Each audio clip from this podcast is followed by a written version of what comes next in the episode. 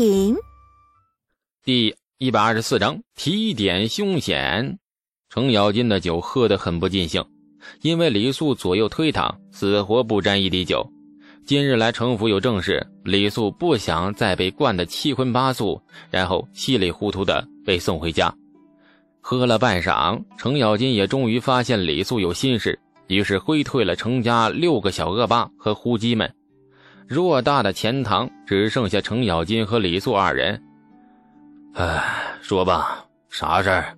程咬金懒洋洋的盘腿坐在方榻上，李素不说话，从怀中掏出了三份名帖，恭敬的放在了程咬金面前的桌案上。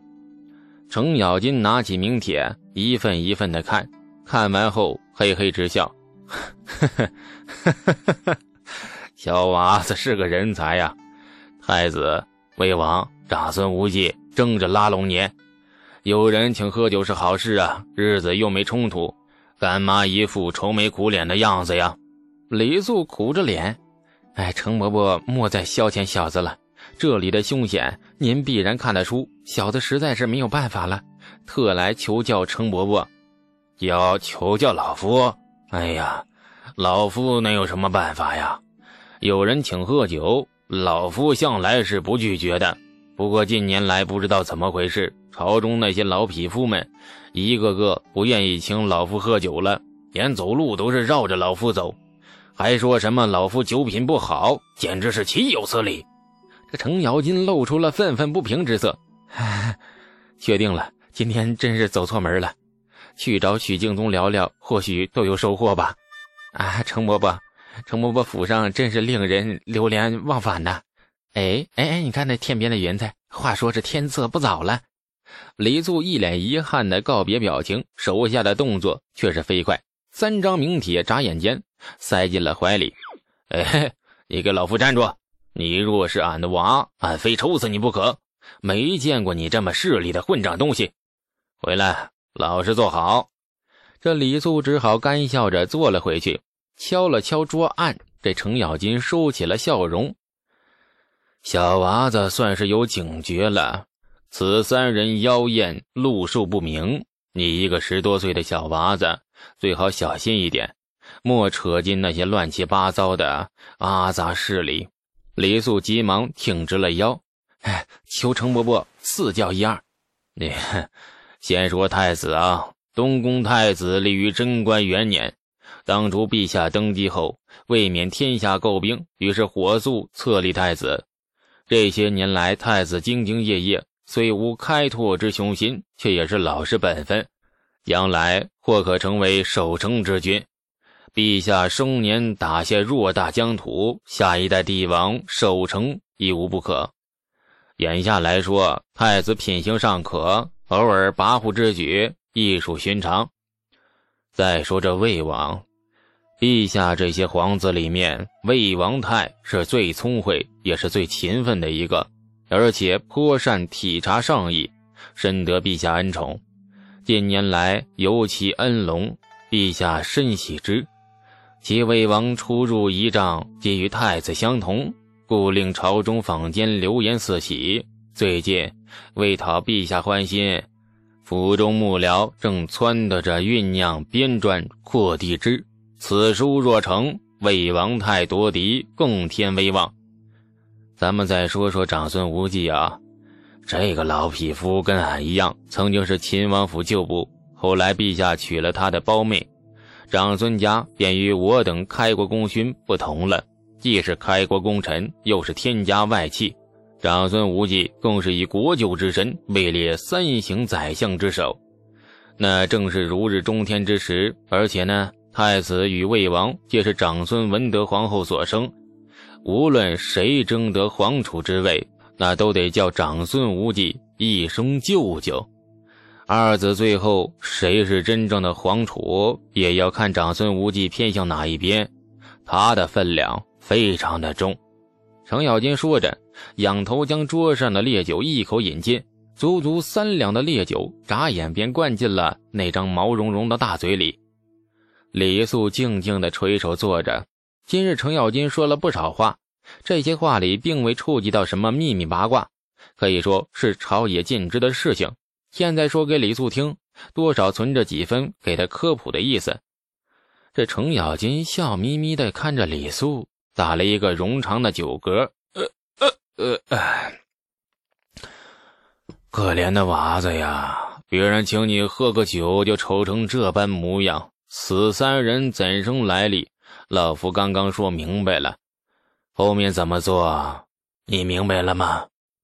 小子，小子不不太明白呀。一个小小县子，这种末等小爵，长安城没有一百也有八十。堂堂太子、魏王和宰相，凭什么请你喝这顿酒啊？李素垂头沉默不语。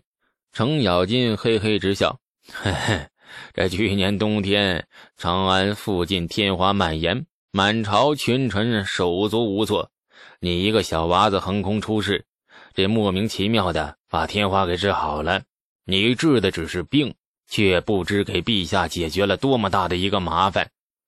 后来又写诗，花开堪折也好，谁知盘中餐也罢，句句皆是文采斐然。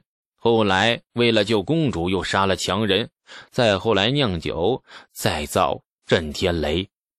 程咬金缓缓呼出一口气，目光复杂的看着他。一个十来岁的小娃子，不显山不露水，大半年的时日里，竟然干出了这么多大事，为陛下立下如此功劳，谁都不知道你是怎么冒出来的，更不知道你那些本事从何而来。一个农户家的娃子，仿佛被神仙点化过一般，突然间光彩夺目。你算过日子吗？你做的这些事情，从开始到现在，只不过是大半年。老夫若非与你相识日早，说不定也要给你一张名帖，与你结识一番。说的好听，就是结交少年英杰。哼！但是若论其本意嘛，程咬金眼中忽然爆射出逼人的锋芒。论其本意，如此妖孽般的少年英杰，怎可不为我所用？夺嫡也好，巩固相权也罢，这借助陛下目前对你的恩宠也罢。用处于阴谋阳谋，总归是派得上用场的。老夫早就在想，这三张名帖也该递到你手上了。程咬金这番话令李素背后冒出了一层冷汗。一直以来，他尽量低调，凡事不去争，不去抢。该他出头时，总是往后缩。就连火器局应差也是懒洋洋的派头，怕的就是落入有心人眼里。而从此啊，陷入一滩无法抽身的烂泥。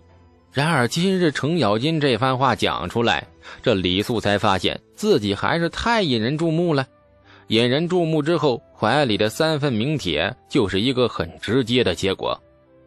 程咬金冷眼看着面色铁青的李素，咧开嘴，嘿嘿直笑。这李素脸色愈发难看。程伯伯为何不早提醒小子呀？程咬金眯着眼笑，有一种老奸巨猾的味道。提醒？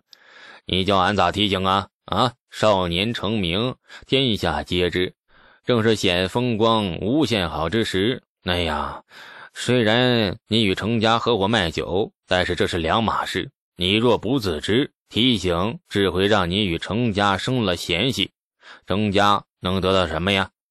相反。俺老程若不提醒，冷眼看着你被人弄死，反而对程家更有利。从此以后，卖酒的钱不用分你一半了，岂不是乐哉？今日与你说了这些，俺老程已经是大亏本了。难得程咬金直白了一回，话里的意思很清楚：程家与李素的关系没好到那一步。虽然说程咬金拿他当子侄看，可这程家是大门阀，凡事都讲利益。没利益的事情一般不会干。与程家除了合伙卖酒外，别无交集，交情还不够，凭什么提醒你啊？李素很无语，交情怎么不够了？出去大街上一起摸过闺女的屁股，交情算得上是人生四大铁了啊？还要怎么样才够啊？这话题绕来绕去，终于还是绕到了三张名帖上来。程咬金的笑容有点幸灾乐祸的意思，嘿嘿发笑的表情。令李素很想冒大不韪抽他。三顿酒宴，去或不去都得罪人，而且得罪的不是一般人。太子、魏王、长孙无忌，任哪一个想要捏死你，就跟捏死一只臭虫一样。这李素急忙打断程咬金的话：“哎，不是小兔兔啊，捏死一只可爱的小兔兔一样容易？有臭虫咋的？”这程咬金环眼一瞪：“哎哎哎，是捏死一只臭虫。程伯伯，您接着说，小子洗耳恭听。酒宴不只是酒宴，这是逼你选边，赴谁家的宴，从此就是谁家的人。日后任何风吹草动，你都要站在背后摇旗呐喊。而眼下来说，太子究竟能不能把皇储之位一直当下去，谁都不好说。”魏王太能不能将太子取而代之，也说不好。长孙家能不能数代长盛不衰，更是一个无常莫测之数。这三顿酒宴，不好选呐。老夫只能给你提个醒，却不能帮你选择。李素垂头沉默，半晌没说话。前世过来的人多少懂一些历史进程。事实上，这三方谁都没有笑到最后。笑到最后的是一名叫李治的人，目前好像还只是一个奶娃子。比李治笑得更晚、更大声的是一个叫做吴兆的女人。所以眼下三方说是拉拢也好，逼他站队也罢，雷苏哪一边都不想站，跟他们混没前途。现在的麻烦是怎样才能让这三方放过自己？今日既然与你说了这么多，老夫索性就放开一回。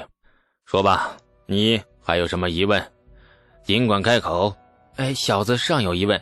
你说。李素抬头朝着程咬金直眨眼。程伯伯曾是秦王府旧部，陛下最信任的猛将。小子想问程伯伯，这些年太子、魏王有否给程伯伯下过这样的名帖？您是如何应对的呀？程咬金呆住了，神情非常惊讶，定定地注视着李素半晌。忽然仰天大笑，哈哈哈哈哈！好你个小娃子，一问便问到点子上了，果然灵醒。